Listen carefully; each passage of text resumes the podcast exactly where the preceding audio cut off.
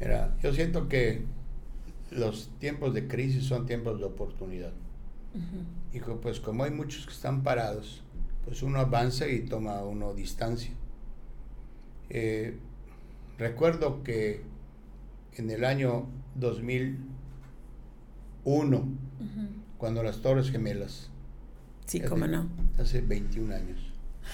Ya pasó tanto tiempo. Me llamó el señor Slim de Imbursa. Eh, Tony es el hijo de don Carlos.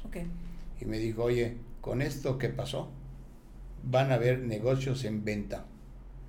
Lo que te ofrezcan a buen precio, llámanos y te damos el crédito. Bienvenidos y bienvenidas. Esto es Iniciadores. Yo soy Maru Medina, empresaria, coach y autora del libro Depende de ti. En este podcast entre disertaciones y conversaciones con gente extraordinaria, exploramos ideas que te ayuden a recuperar el entusiasmo por tu vida personal y empresarial. Voy a quitar esto fuera del camino y voy a decir de una vez que estoy súper nerviosa, como pocas veces he estado cuando voy a entrevistar a alguien en el podcast de iniciadores. Está con nosotros el ingeniero don José Antonio Chapur Saúl. Pepe, como me has pedido que te diga como me da tanto trabajo decirte, bienvenido a Iniciadores. Gracias, es un honor. Yo soy el que debe estar nervioso de, tanto profesionalismo aquí en, en, tu programa. No, no, muchas gracias. Yo te platicaba hace un ratito que yo veía este programa, esta plática, como un regalo para todos nosotros los que tenemos una empresa pequeña o grande o mediana, de todas las edades. Eres un yucateco universal, un gran empresario, un visionario, un innovador, eh, trailblazer, como dicen en inglés, que abrió camino, pero sobre todo, y, y me consta como le consta a muchas personas, un magnífico ser humano. Es un honor tenerte aquí. Gracias, Maro. Pepe, tú naciste en Mérida. Sí, claro, Mérida, Yucatán. Eh, mi mamá dio a luz eh, en una casa donde vivían junto a la Cruz Roja en la calle 68. Ok. ¿Y cómo era Mérida en aquel entonces? ¿En qué Mérida naciste? Mérida era, primero que nada, muy tranquilo.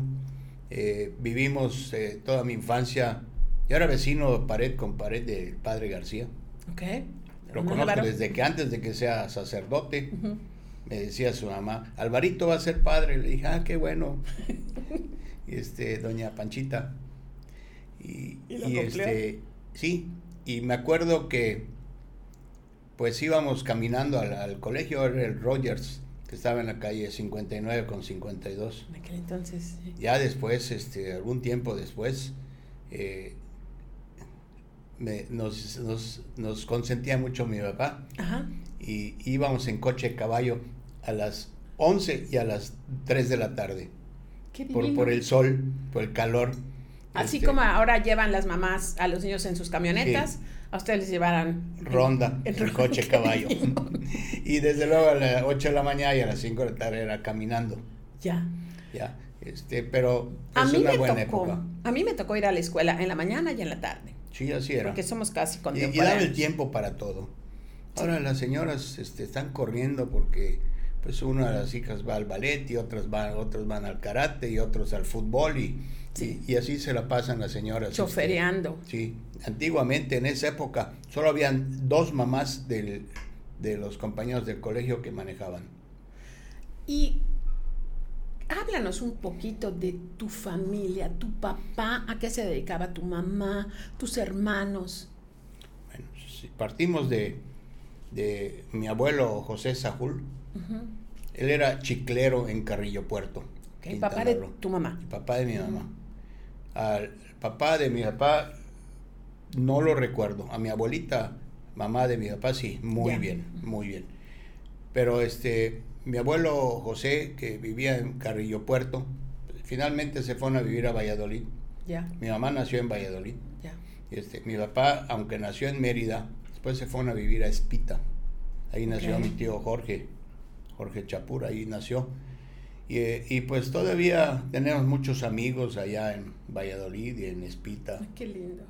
En Valladolid, por ejemplo, el Jorge el Chino Moisés y en Espita, que fue presidente municipal, el capitán Erosa. O sea, son gente que, que está en sus de origen allá y que no, no perdemos la comunicación. qué hermoso. Y eh, bueno, ya después, este, cuando vinieron a vivir a Mérida, ya, mi, papá realmente, y lo he dicho en otras conferencias, era, era ambulante. Había gente que le daba crédito aquí y se llevaba eh, telas para vender al Tizimín, al interior. Del estado, dormía en casa de, los clientes.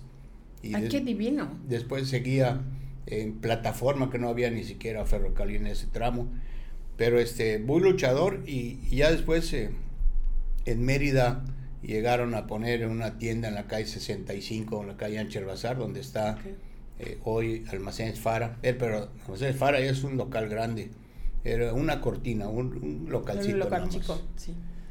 Y, este, y yo desde siempre en, el colegio, los, las vacaciones, los sábados, pues, yo iba a las tiendas. ¿Porque te lo pedían o porque te gustaba? No, pues yo quería ir a las tiendas por porque me, era yo inquieto, sigo siendo inquieto, en, algo tengo que hacer. A mí lo que más me cansa es no hacer nada. Cuando está uno sentado varias horas, termina uno agotado. Es cierto. Eh, pero, pero haciendo, haciendo algo, se mantiene uno activo, se mantiene uno saludable. Vivo, así es. Y, eh, y este, y además... Eh, ¿Qué hacías en las tiendas los sábados? Ah, pues yo cargaba cajas de la bodega a las tiendas y, y desarrollaba cuando había que medir 10 metros, este, pues, con trabajo alcanzaba porque se, como la doblas, vas doblando, se arrastraba la tela y yo con trabajo llegaba al mostrador. Y este, pero en fin, este, ¿Eras el, el, único hermano que trabajaba o también tus hermanos? Mi hermano, somos cuatro, mi hermano Roberto, pero yo soy el más grande. Luego sigue mis hermanas Julie y Mari y luego Roberto. Ay, Julie, tan divina. Compartimos eh, escuela para nuestras hijas que fueron al Piaget.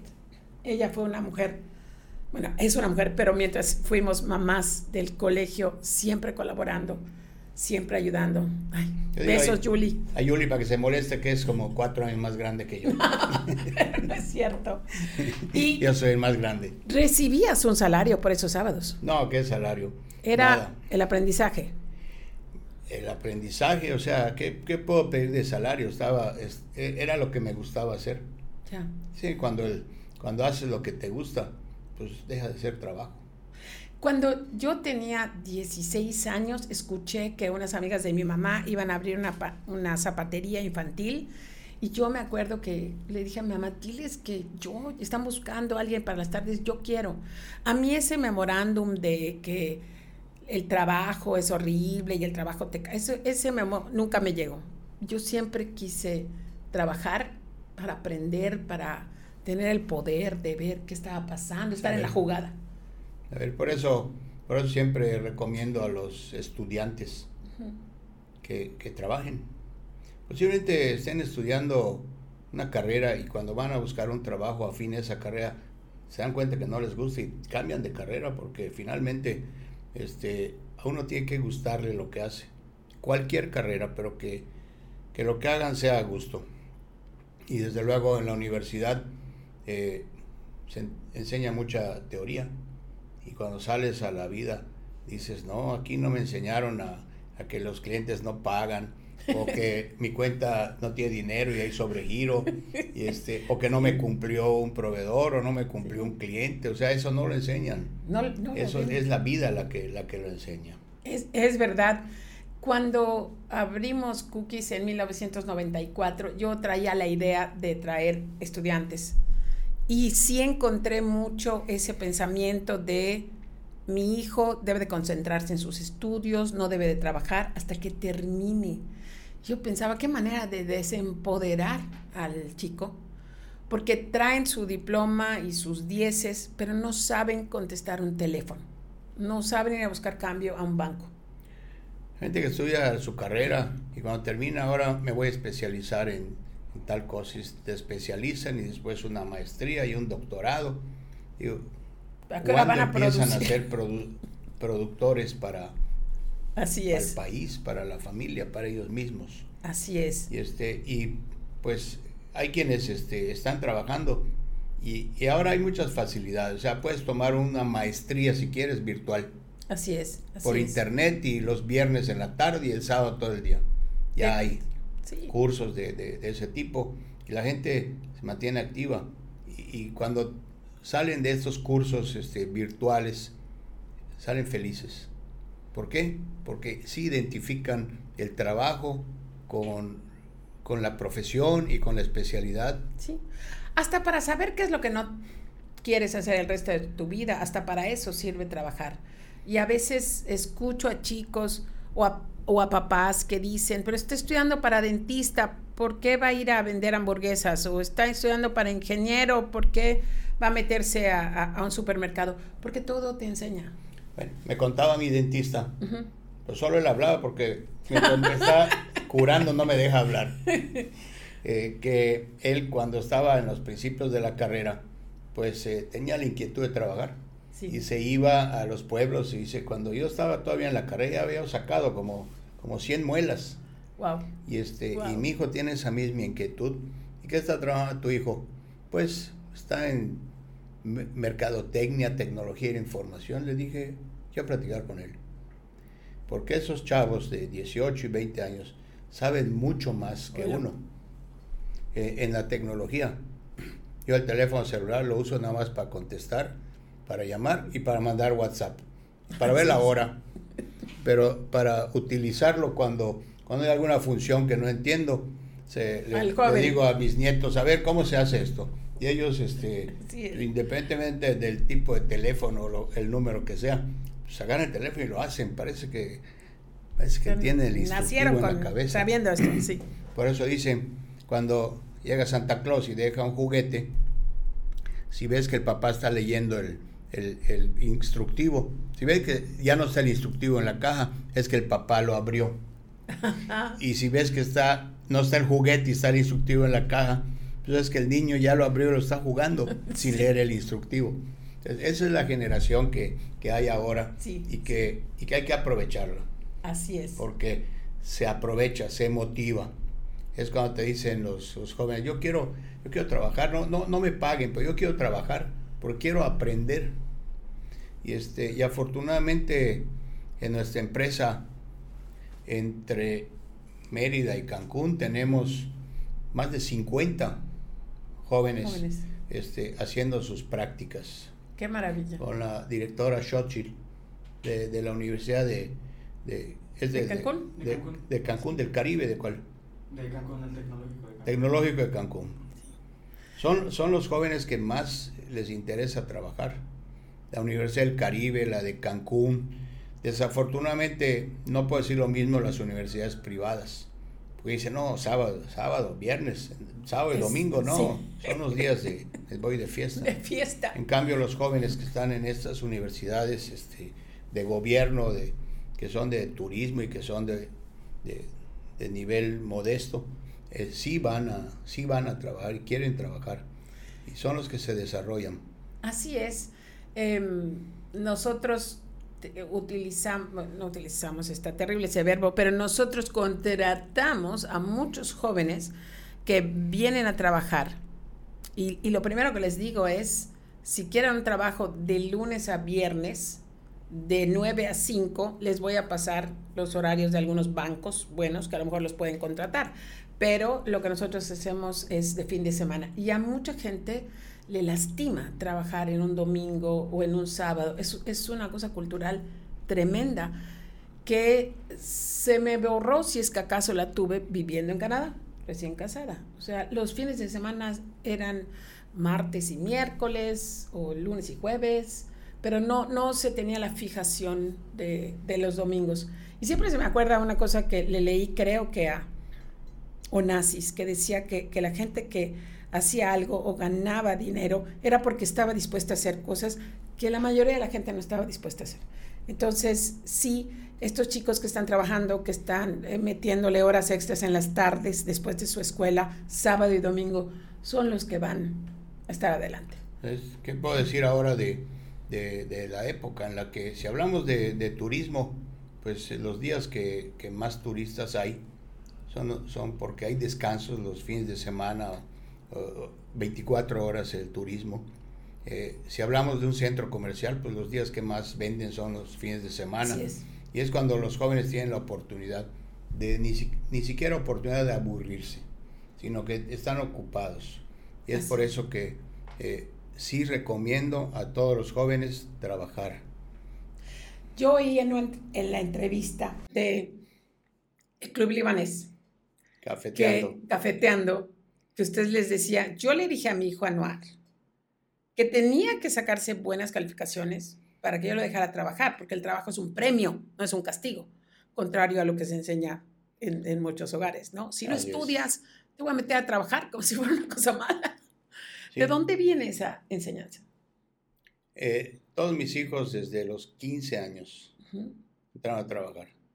Si le preguntas a cualquiera, Gibran te va a decir, yo abría las cajas de mercancía en la bodega que estaba donde hoy está Tox en la avenida ahí este la avenida 7 y este y contaba yo las prendas y se mandaban en camiones en la bodega.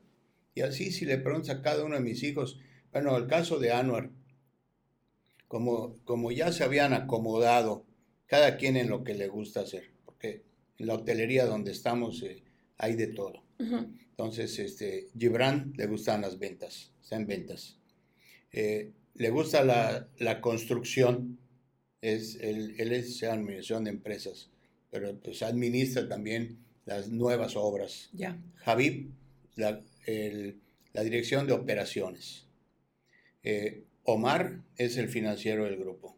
Wow. Y Anwar, pues se fue yendo de departamento en departamento casi no solo como entrenamiento, sino ya como actividad principal, pasando por departamentos que en la empresa se veían que necesitaban un refuerzo. Entonces pasó por bodas, pasó por ventas, pasó por club vacacional, eh, ahora eh, pasó por compras y ahora está en tecnología de la información. Wow. Entonces, eh, ¿Cuántos hijos tiene Pepe? Cuatro varones que están en el negocio y cuatro hijas tienen un negocio de cuidar a mis nietos. Aparte de que sus maridos todos tienen actividades. Sí. Eh, Ninguna trabaja. Trabajan, bueno, si llegan a oír esto, van a decir, ¿cómo que no trabajo? trabajo más que mis maridos y que todos ellos.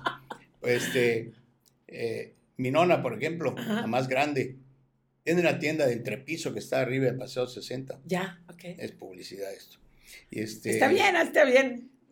Ana, vende doTERRA y es líder en ventas de doTERRA. ¡Qué maravilla! No entiendo esa pirámide, pero este se dedica a eso. Sí. Eh, Rosana es una artesana natural. Los, este, las lámparas de, de hilo ah, que están, por ejemplo, en el Hotel Camino Real, sí, no. pues este, se fue ahí donde, donde está Gerardo, mi, mi yerno, este, con una productora de café en Sierra Papacal, dicen es café de la Sierra, de la, Sierra Papacal.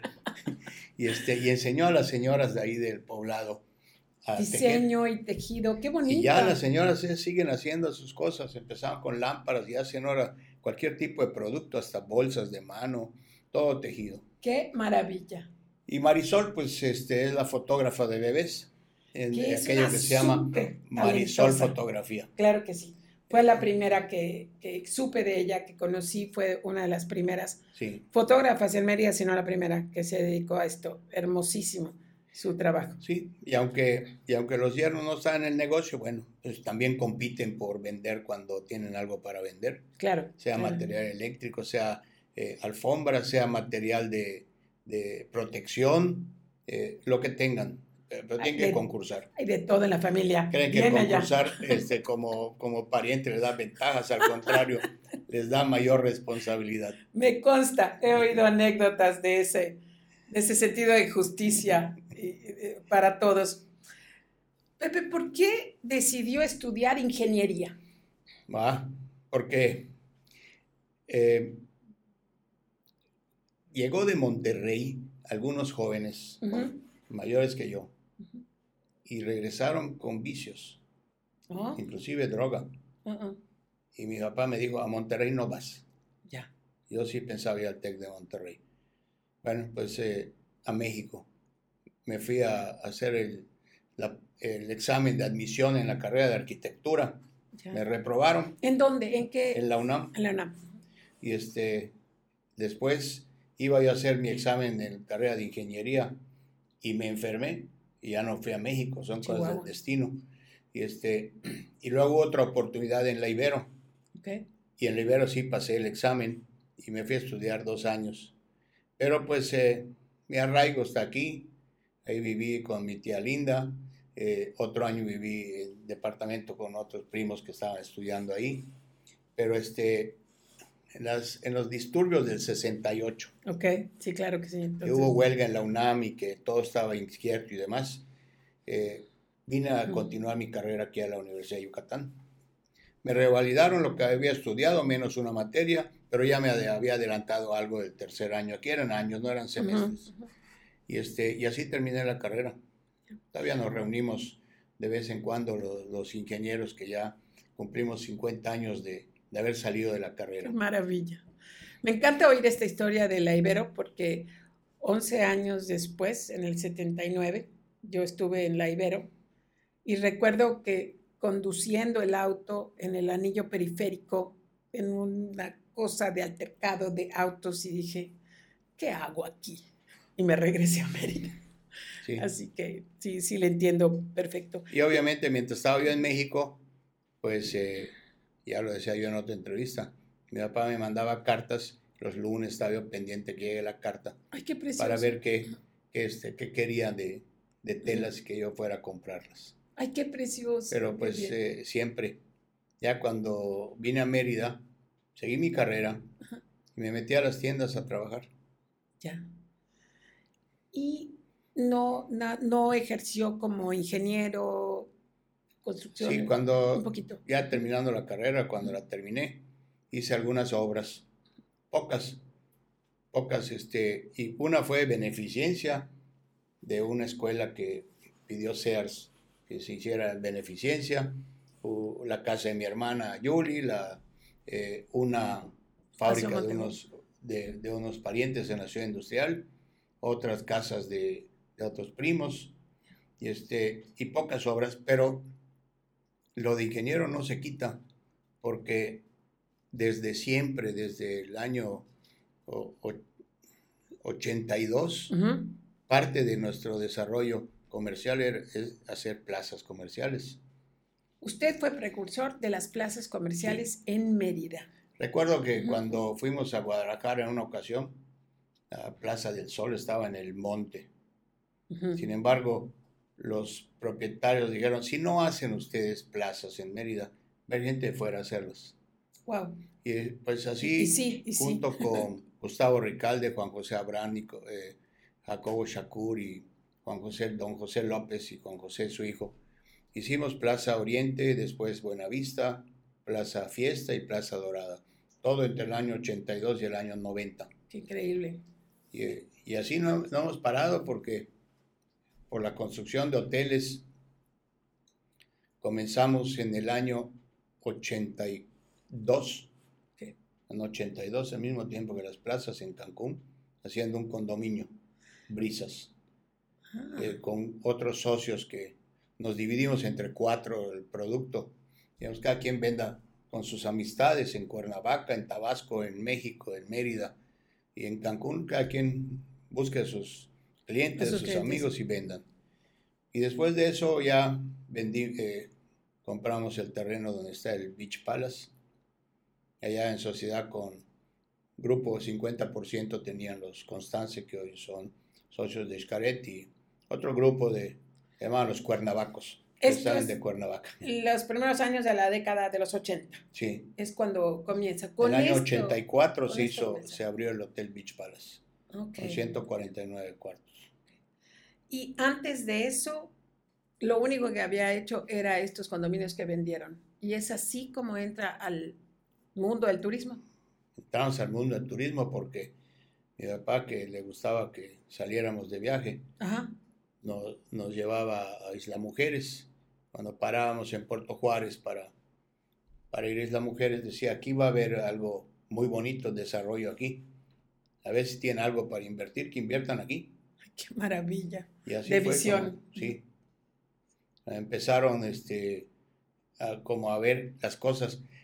Fíjate que los primeros, los pioneros de Cancún, no a todos les fue bien. Inclusive nosotros que le vendíamos ropa, decían, oye, es un cheque de Cancún, es cheque que rebota. Garantizado que rebota. Había alguna gente no muy... Pues era un lugar que no tenía éxito.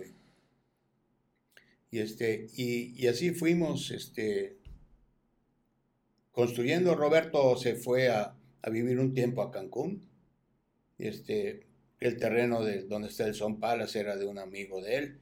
Entonces aportó el terreno, nosotros aportamos la construcción. Este, igual un tanto igual de capital, pero con eso no alcanzaba para, para nada, este, nada más para tener ya el terreno pagado. Entonces vino el otro grupo y puso el otro 50% en dinero y construimos y así fuimos creciendo.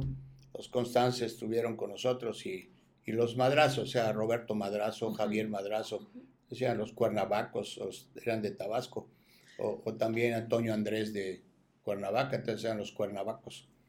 Cuando usted comienza estos proyectos, em, ¿cómo se sentía? ¿Qué sentía? ¿Podía ver, eh, podía visualizar lo que usted quería, lo que venía? ¿Salió como usted pensó? Sentía, sentía que, que estábamos haciendo mucho esfuerzo y que podíamos hacer algo más grande.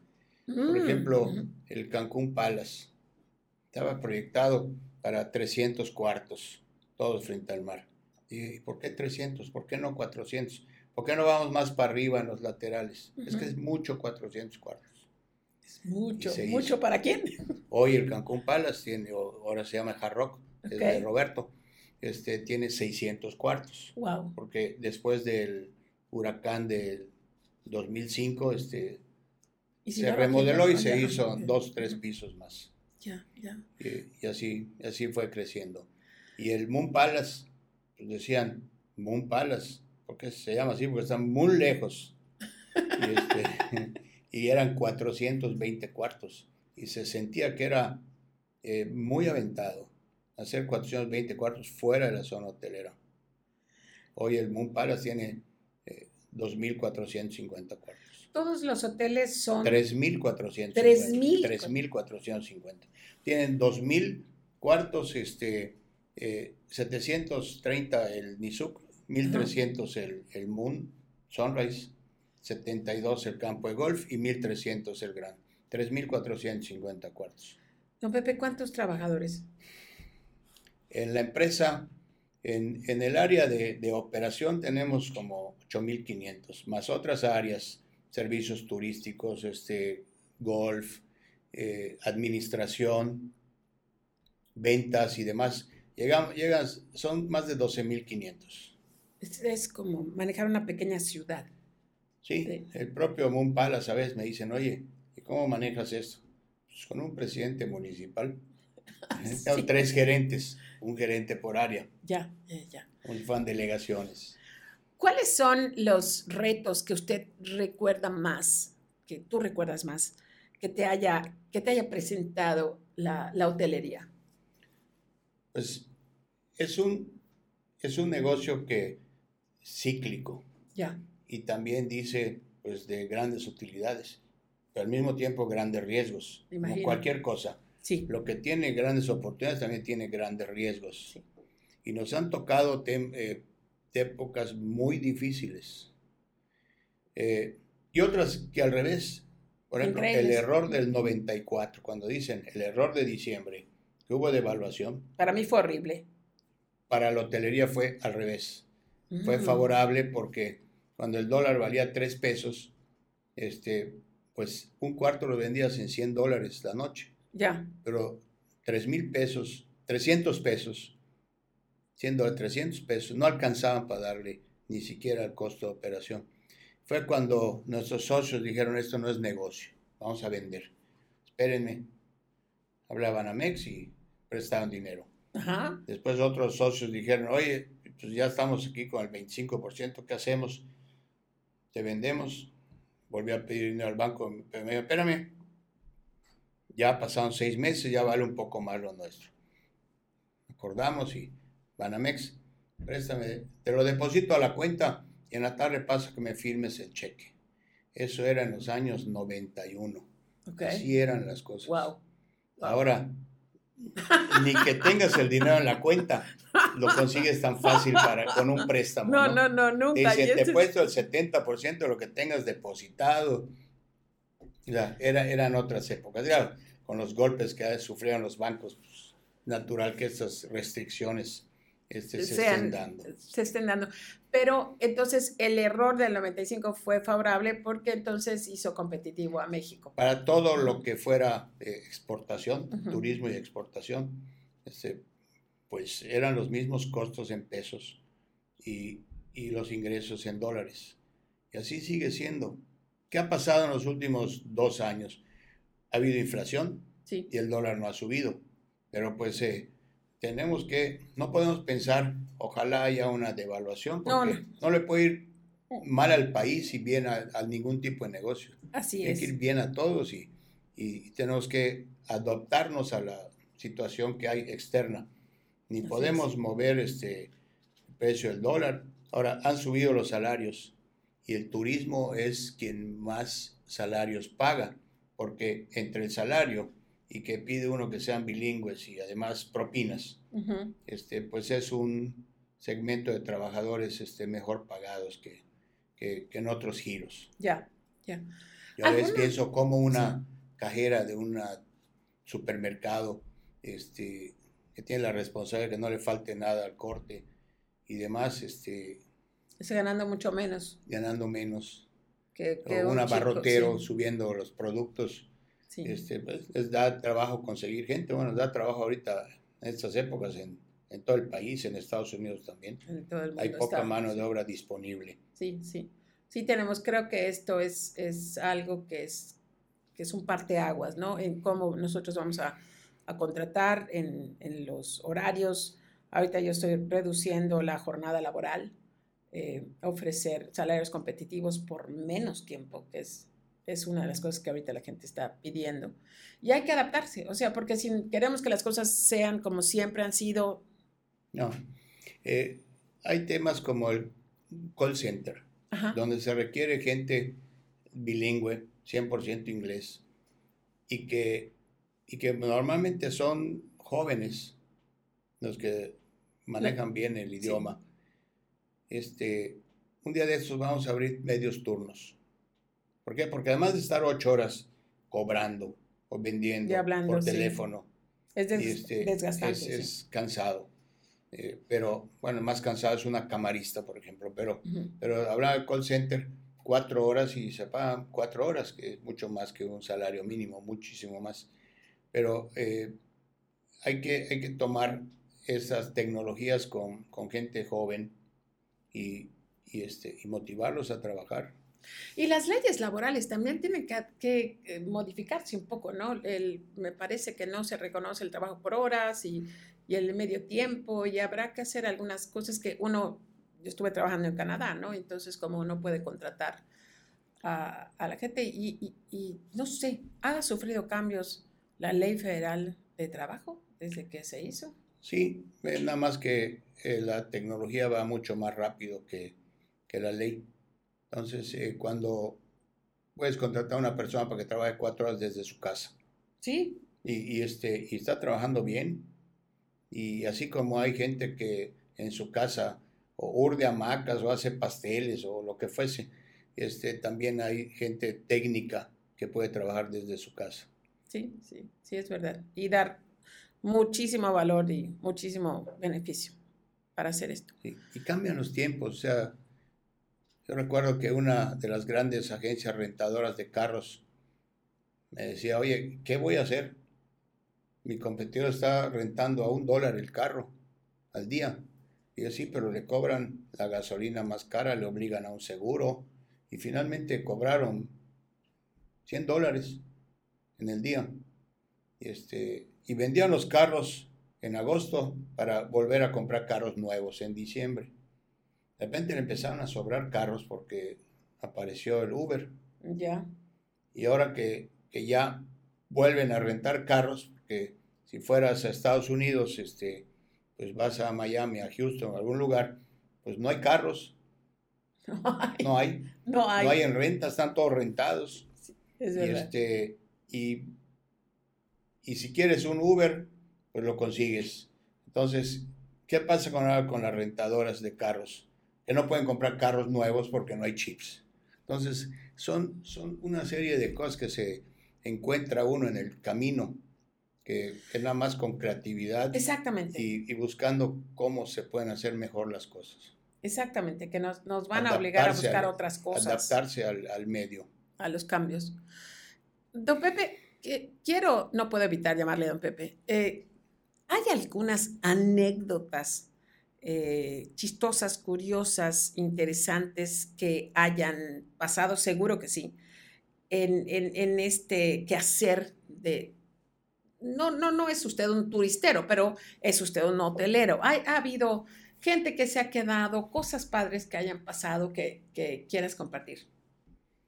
De historias. Bueno, este, conviviendo con toda la gente de los hoteles, este, surgió el tema de que había gente que necesitaba ayuda. Ok.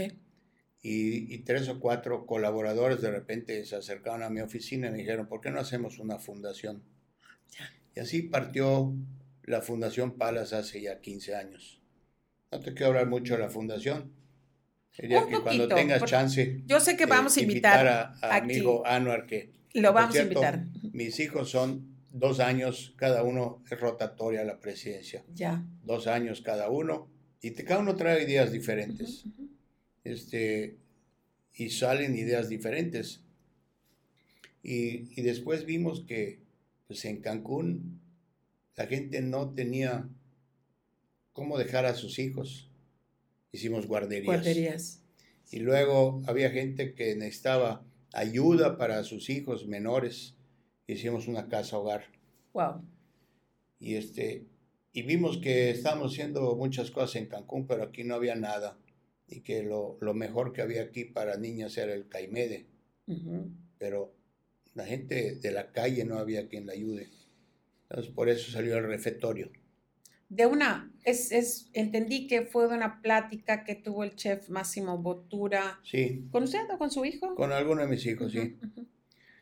Y, este, y, y de así van saliendo las cosas. O sea, y cuando, como dije en aquella entrevista, este, no soy muy inteligente. Inteligentísimo. Porque me sé rodear de gente que sabe más que yo. Entonces puedes hacer las cosas. Yo quiero, si, quiero hacer... Si te presento a la directora de, de, la fundación en Mérida o la directora de la fundación en Cancún, pues se ve que son gente muy capaz. De veras que aman su profesión, su, su trabajo. Quiero hacer este paréntesis mientras llega Anuar al, a Iniciadores, este proyecto de refertorio, que es un restaurante aquí en México, creo que es el único, en Mérida, creo que es el único en México, de este proyecto del chef italiano Massimo Bottura, que eh, hace años eh, tuvo la iniciativa, igual con el mismo espíritu de, de ayuda y generosidad, de crear un restaurante para la gente en condición de calle pero no, no como esos lugares que vemos en las películas que donde hay un perol así de, sopa y pasas, ¿no? Em, mi marido, eh, más que yo, ha, sido voluntario y me llevó una vez, eh, es un restaurante que está en una ubicación hermosa en el centro, en el centro de Mérida. Eh, hay un chef ejecutivo que viene algunas veces de los hoteles, creo que todas las veces, eh, un grupo de cocineros a, los, a las personas que llegan de la calle a comer, eh, se les sirve eh, almuerzos de tres y cuatro tiempos, hermosamente decorados, lindos, los platos están bellos, en las mesas hay flores, es, es una experiencia hermosa y además la gente llega y hay unos baños muy amplios, muy bien eh, puestos, donde las personas que viven en la calle pueden entrar a, ducharse, a cambiarse de ropa, porque hay, hay ropa, limpia, y, luego al día siguiente les devuelven su ropa. Porque hay lavandería. Es un proyecto hermosísimo. cortan el pelo, los rasuran, lo que necesiten. Hermoso, la verdad, es, es, es un súper proyecto que está ahorita dirigiendo Odette fabuloso. Y, y, sí, voy a invitar a Anuar para que nos cuente más. La unión de crédito. En, no sé, fue creo que en el 2014, 2013, estaba yo eh, haciendo visitas y visitas y visitas a bancos. Los almacenes Liverpool eh, invitaron a mi marca a poner la galletería en sus patios y yo necesitaba inversión. Y nadie me quería prestar dinero. Y entonces en un, en un almuerzo que estaba yo teniendo con nuestro amigo Guillermo Mendicuti, le, le lloriqué, este no es posible, llevo tantos años trabajando, soy buena paga, esto, y nadie me quiere prestar dinero. Seguro que porque soy mujer. Y me dice, ¿por qué no vas a la unión de crédito? Y le dije, ¿qué es, qué es eso? La unión de crédito es una fundación hecha por empresarios yucatecos y a nosotros nos importa ayudar a los yucatecos y tiene mucho que ver quién eres. Eh, no es solamente solvencia moral. Solvencia moral, más que nada.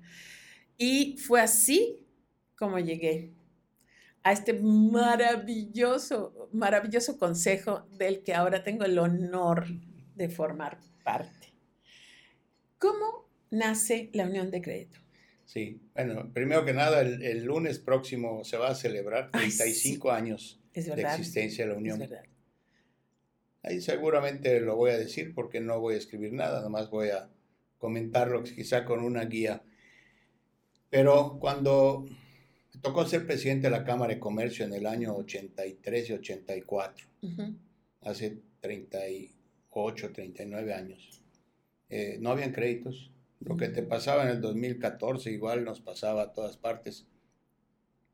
Y el director de Nacional Financiera era Oscar, Villan, Oscar Espinosa Villarreal. Y dijo, ¿por qué no hacen una unión de crédito? Ponen 10 mil pesos y les prestan 100 mil. Digo, pues, se oye bien. Y a pedir este, todos los permisos, tardamos como dos años en conseguirlo.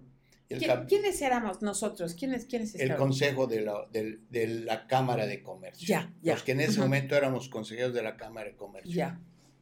Eh, ha habido algunos cambios, pues varios, que se les va a hacer un 35 años, sí. Fallecieron, otros que una persona que entró a la política pues tenía que salir porque no...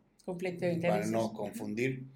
Y este, alguien que renunció por su trabajo, o sea, simplemente este, ha sido, nadie, a nadie se le ha corrido, digamos, de consejero. Es un consejo que hasta antes de la pandemia nos reuníamos una vez al mes a comer y otra vez cada alternado a la quincena para un comité de crédito.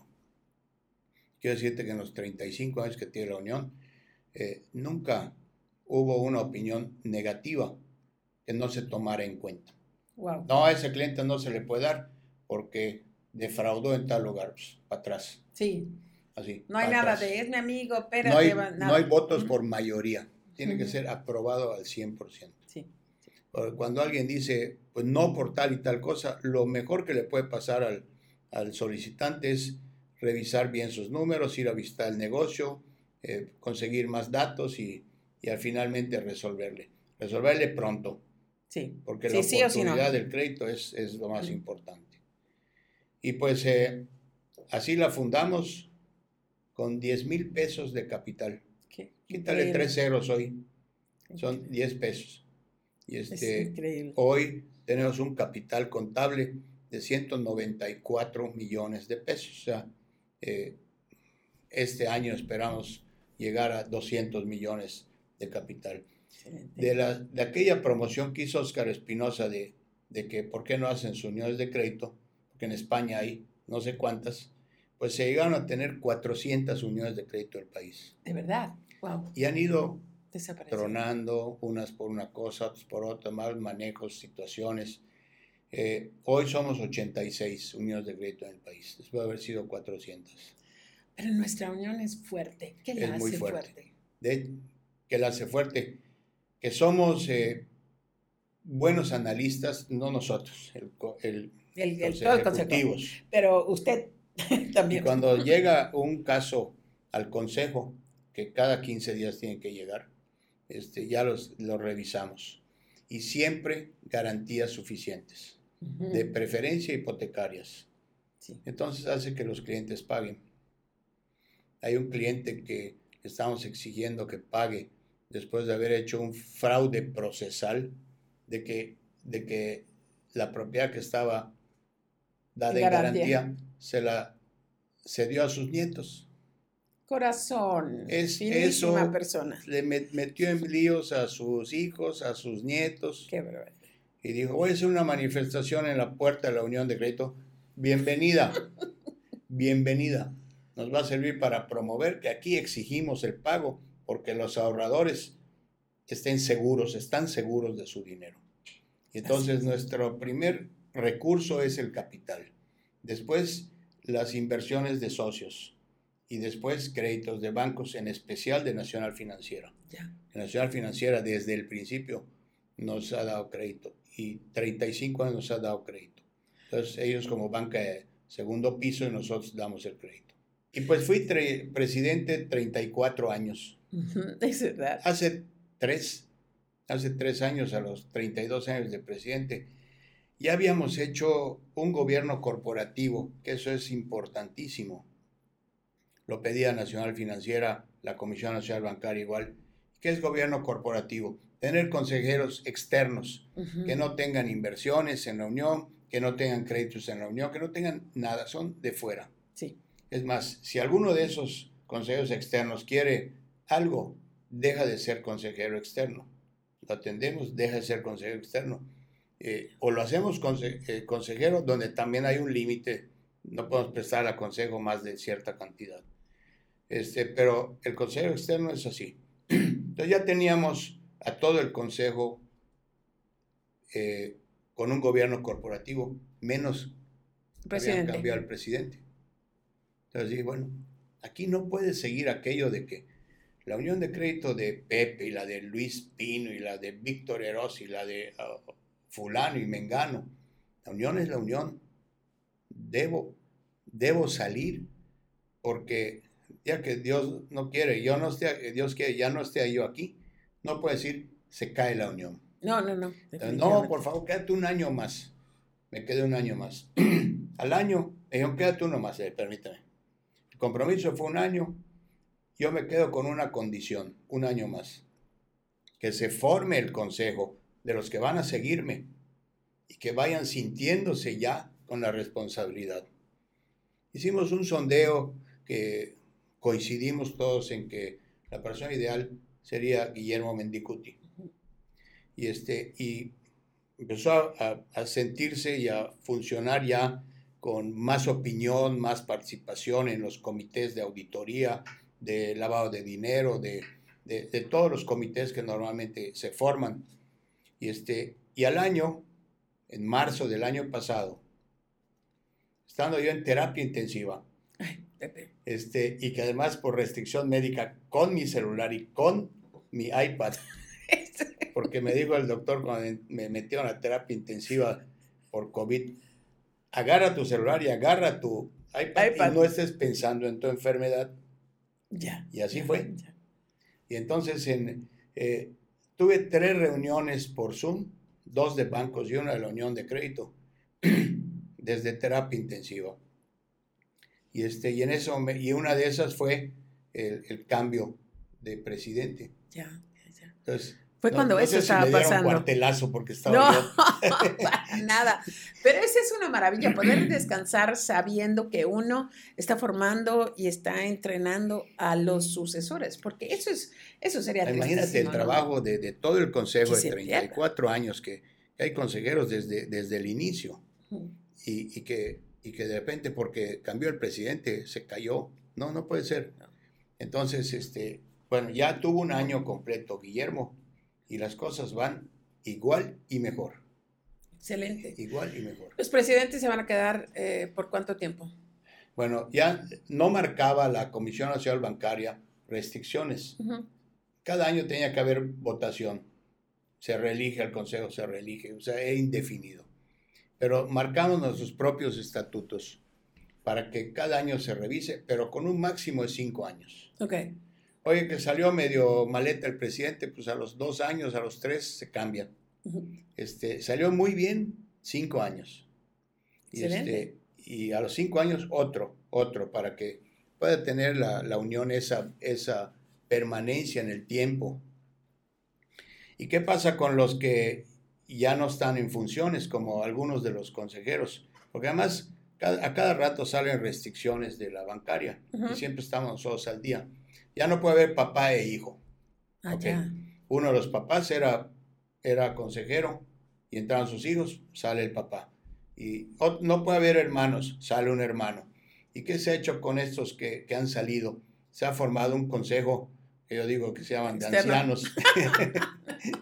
Pero son, son todos expertos que conocieron la unión. no se puede desperdiciar. Han estado 25, 30 años, este, 34 años allá. Y, este, y a mí me dejaron de presidente honorario. Y bueno, hasta que me va a dar honorarios. y pues nada, nomás era el nombre.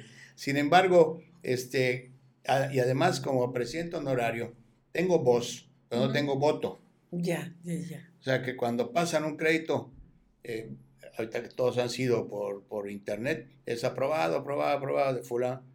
Yo no hablo. O sea, yo no voto. Sí, sí puedo decir, este, hay problema con ese cliente o este yo lo recomiendo. Puedo tener voz, pero no voto. Sí, sí. y, este, y, eso es, es, muy sano. Para mí está siendo una súper escuela. Sí. Y es, eh, lo veo definitivamente. Ah, y, sí, no, adelante. Y Guillermo tuvo la, la certeza de, de, tener cinco mujeres en el, en el consejo. Sí. Y cinco expertas en lo que hacen. Posiblemente no sean expertas en, en qué se le video y... En finanzas seguramente, esta que les habla no. Pero lo que hacen, la vida de un negocio y, y la experiencia en la vida y demás, muy bien las cinco, cinco consejeras. Orgullosísima, de verdad. Y es, además son reuniones muy agradables. Eh, Pepe Chapur es una de las personas más ingeniosas carismáticas, chistosas, siempre nos está mandando comentarios que nos, que nos hacen reír o es, las vaciladas siempre con, con respeto y de buen tono todo, pero son súper agradables. Además es un grupo de amigos todos. Sensacional, sensacional. Y creo que es, eh, es un instrumento de ayuda que eh, yo hablaba con Guillermo y me decía, tú que estás tan involucrada con las empresas jóvenes, este es, es un vehículo de apoyo tremendo, precisamente porque hay muchos empresarios jóvenes que sí pudieran garantizar préstamos, pero a veces no saben cómo llegar con, con los bancos o, o, no son bien recibidos por esto. Entonces tú allá nos puedes, nos puedes ayudar. Y, Mira, me llama una persona y me dice, oye, quiero un crédito, voy a poner este negocio. Yo, pasa a la unión, te van a pedir hasta tu certificado de función, igual que todos los bancos. Así es. Llénalo, llénalo, porque el banco te va a pedir lo mismo. Y mete, ¿con qué bancos trabajas? Con Banamex y Bancomer, ok. Mete a Banamex, a Bancomer y la Unión. Yo trabajo con HBC y con Banorte, mete a los dos bancos y a la Unión. Tú no eres cliente, tú eres socio de la Unión. Así es. Te vamos a resolver primero, sí o no. Eso garantizado. Y si de lo que te demos eh, hay un banco que después te resuelve en mejores condiciones. Vete con el banco. Liquídalo. Nunca los créditos, a menos que estén fondeados a tasa fija por Nacional Financiera, tienen penalización de prepago. No tienen. Entonces, este, puedes liquidar en cualquier momento. De hecho, oye, un banco no me quiere renovar. Revisa los papeles, yo te lo doy. Y este, sin embargo, primero hablo al banco, oye, ¿por qué no quieres renovarle? Conozco a todos los bancos, hasta el de sangre. Me imagino. Este, ¿Por qué no quiere renovarle? Me dijo, porque ya lleva como cuatro renovaciones, no está abonando a capital y, está pidiendo que le liberemos garantías. Bueno, este, vamos a darle y vamos a tomar ese crédito, sí vamos a tomar toda la garantía y este, te va a liquidar. Cuando le quieras dar otra vez, nos avisas, le das. Y así hay casos muy conocidos de gente eh, muy solvente. Al principio éramos Unión de Crédito del Comercio, Servicios y Turismo. Sí. De repente nos abren la, el panorama, ya podemos eh, financiar ganadería. el campo y, cualquier otro giro. Y lo, de hecho lo hacemos. Así es. Y la ganadería no es para que pagues mensualmente el capital. Pues hay épocas este, en que puedes vender ganado y, y son los, las fuentes de pago, de que pagas, oye, tengo un, tengo un ingreso mensual y cada año me paga mi cliente eh, en lo que me ha pagado el año me lo duplica. Te ponen sus vencimientos con un traje a la medida. Es, sí, esa, esa, esa es la diferencia. Mucho diálogo, mucho escuchar, mucho entender saber, al cliente. entender al cliente, definitivamente. Pepe, México. ¿Tú crees en México? Totalmente. Eh, de repente hay eh, sentimientos de incertidumbre, qué está pasando. Sin embargo, tú eres un optimista y no solamente lo dices, lo demuestras con todo lo que estás haciendo. Hablábamos de que eres un innovador en las plazas comerciales en Mérida.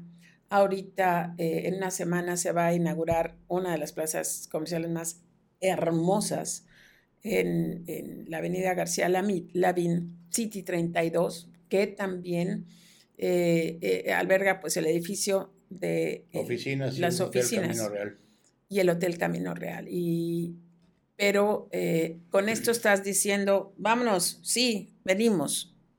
¿Qué, ¿Qué te impulsa, qué te hace pensar así? Mira, yo siento que los tiempos de crisis son tiempos de oportunidad. Hijo, pues como hay muchos que están parados, pues uno avanza y toma uno distancia. Eh, Recuerdo que en el año 2001, cuando las Torres Gemelas. Sí, cómo no. Hace 21 años. Ya pasó tanto tiempo. Me llamó el señor Slim de Imbursa. Eh, Tony, es el hijo de don Carlos. Y me dijo, oye, con esto que pasó, van a haber negocios en venta. Lo que te ofrezcan a buen precio, llámanos y te damos el crédito. Qué maravilla. Y eso porque eso ellos lo sabían. Ellos están acostumbrados a, a, comprar negocios este, y levantarlos. O sea, todo el grupo Carso. Y, este, y así es efectivamente.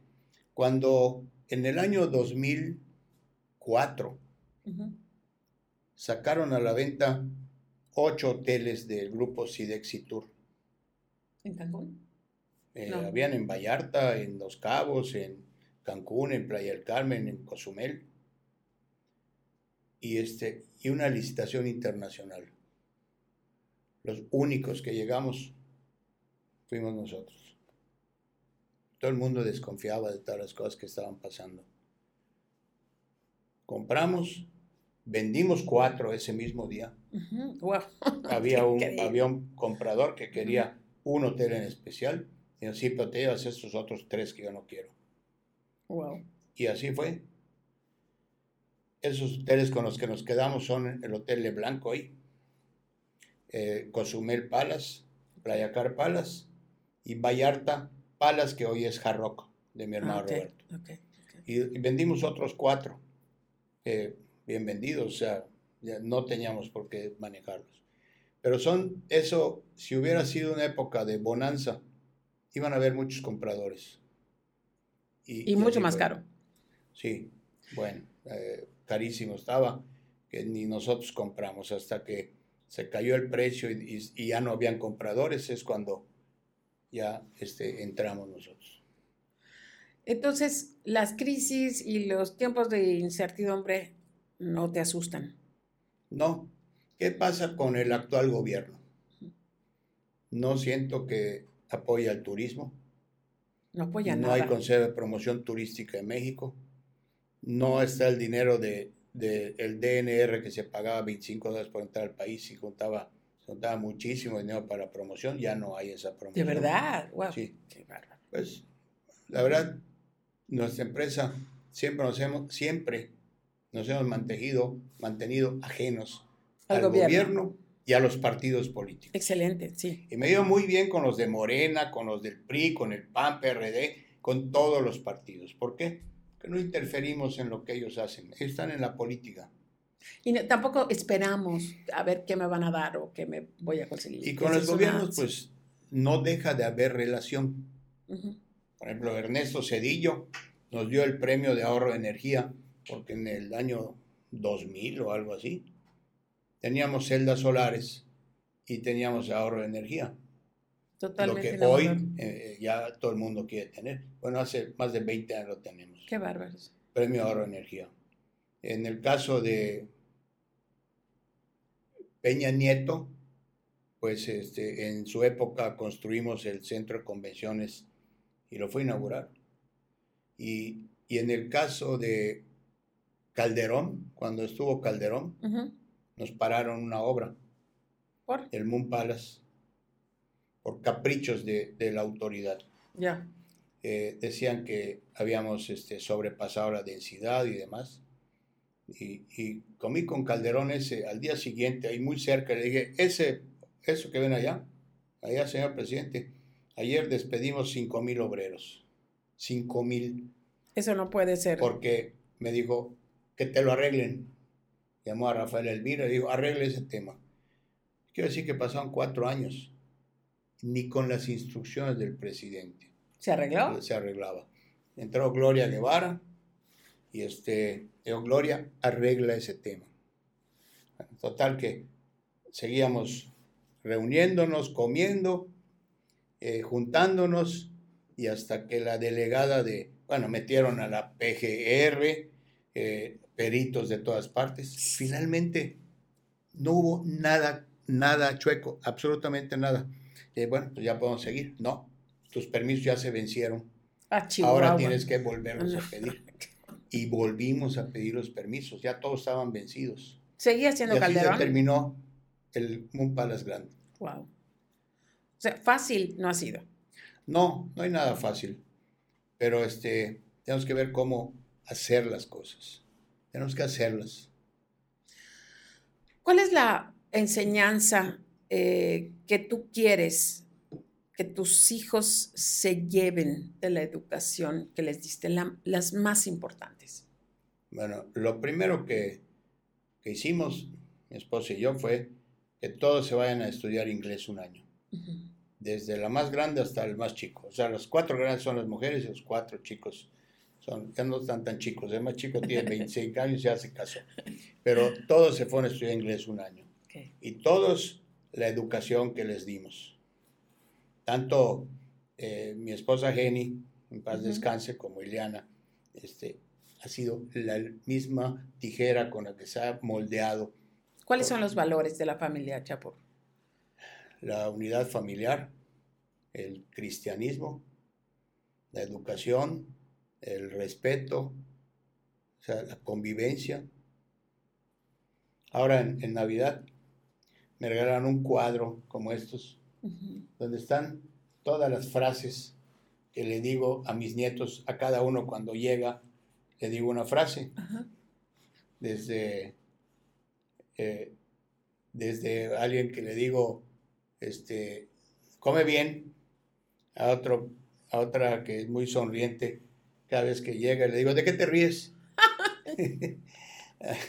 Hasta Entonces, otro, juntar, le digo, todas las ¿por qué estás tan guapo? y, este, y así con cada uno. Están todas las frases allá. Y, este, y las tengo pegadas allá en mi oficina. ¿Cuántos nietos? Tengo 25 y uno en camino. Cuando estos nietos ya tengan hijos y nosotros no estaremos acá, ¿qué es lo que quisieran que recuerden de su abuelo? Pues, eh, lo que ven hoy, lo que ven hoy mis hijos, mis nietos, ya que, que todos nos llevamos con todos, todos, o sea, ves a dos primitos de seis meses cada uno, durmiendo agarraditos de la mano, y, ves a los otros niños en su escuelita que le llaman burbuja hoy, jugando. Y, y, en la playa, gracias a Dios, todos vivimos en una, a lo largo de 200 metros entre casa y casas y vecinos, están todos. Y, este, y todos nos, nos, nos vemos siempre. Unión familiar. Total, el resumen es eso, unión familiar. Pepe, ha sido una conversación divina. Seguramente cuando las personas la escuchen, me van a decir, no le preguntaste esto, no le preguntaste el otro. A ver. Entonces, quiero que antes de que nos despidamos, preguntarte, ¿hay algo que nunca te han preguntado, pero que te gustaría que te pregunten o te gustaría externar?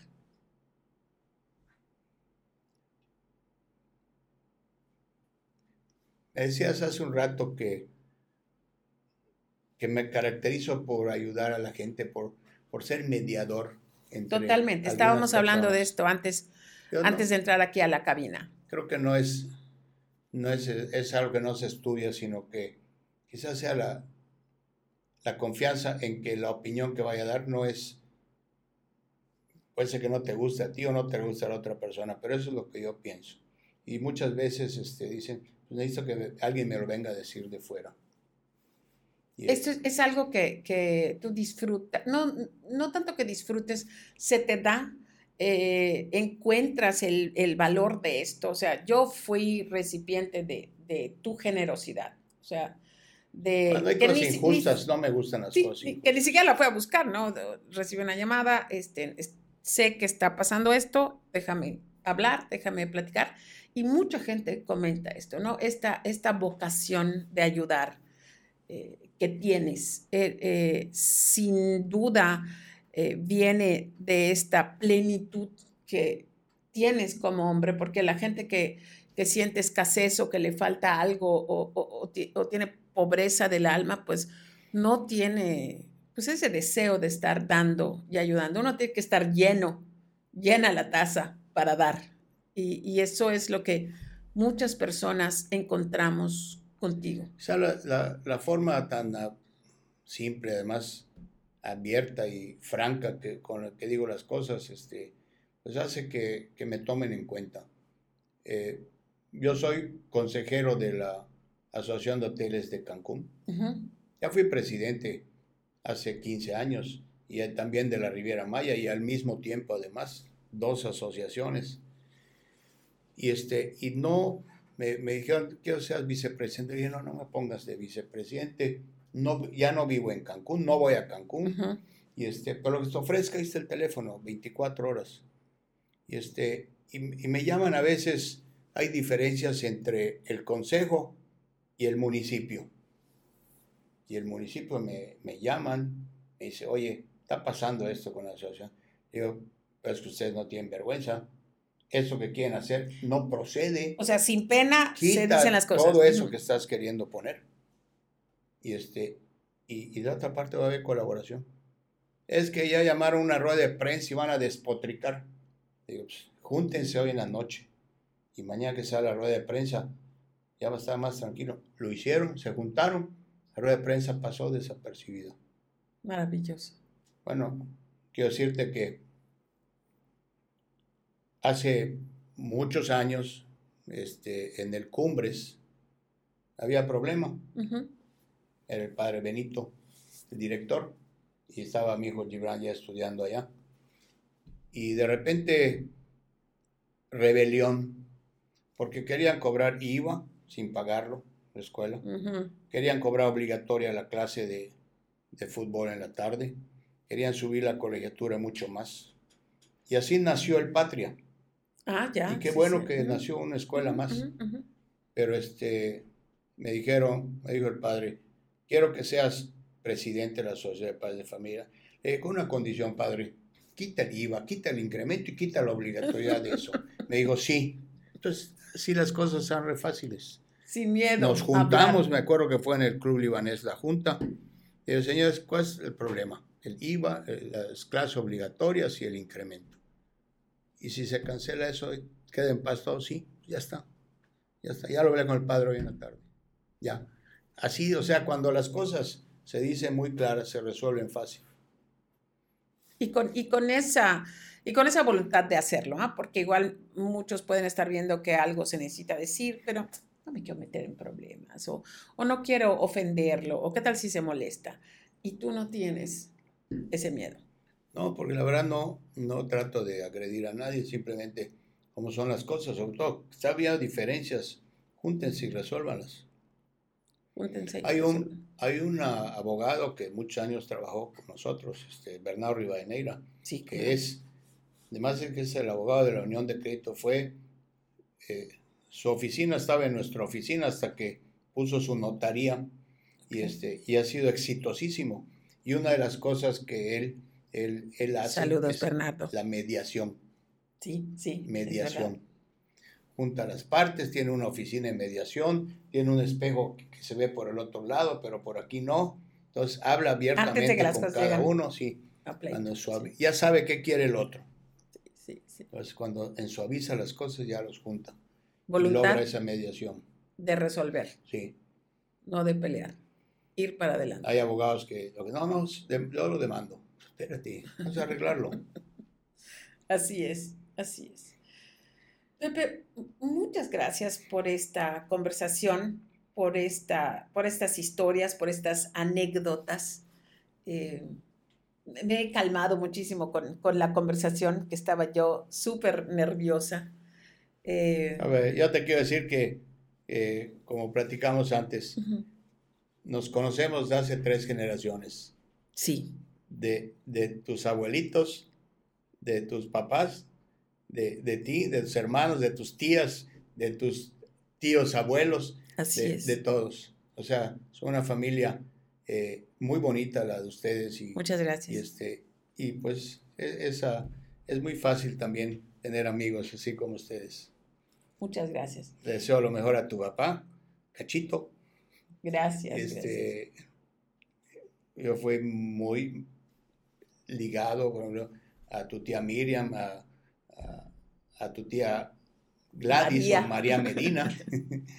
y este, y Y ustedes también, muy queridos, muy, una familia muy querida para mi abuelo Joaquín. Yo era una niña de Joaquín, tres años. Tu tío Carmelo. Sí, sí, que íbamos a visitar a, a, la familia Chapur. Me llevaba mi abuelo, yo era la primogénita. Vamos a ir a ver a la familia Chapur cuando yo era una niñita.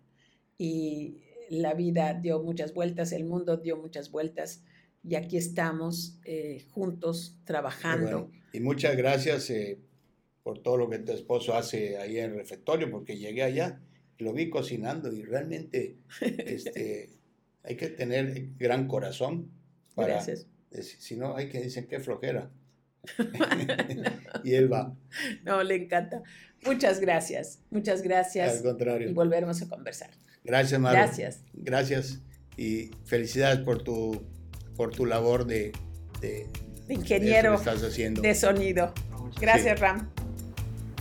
Si te gustó el capítulo de hoy y encontraste ideas de valor, compártelo. Dale like. Suscríbete. Sigue todas nuestras redes. Y si haces esto, es probable que galletas recién horneadas lleguen hasta la puerta de tu casa.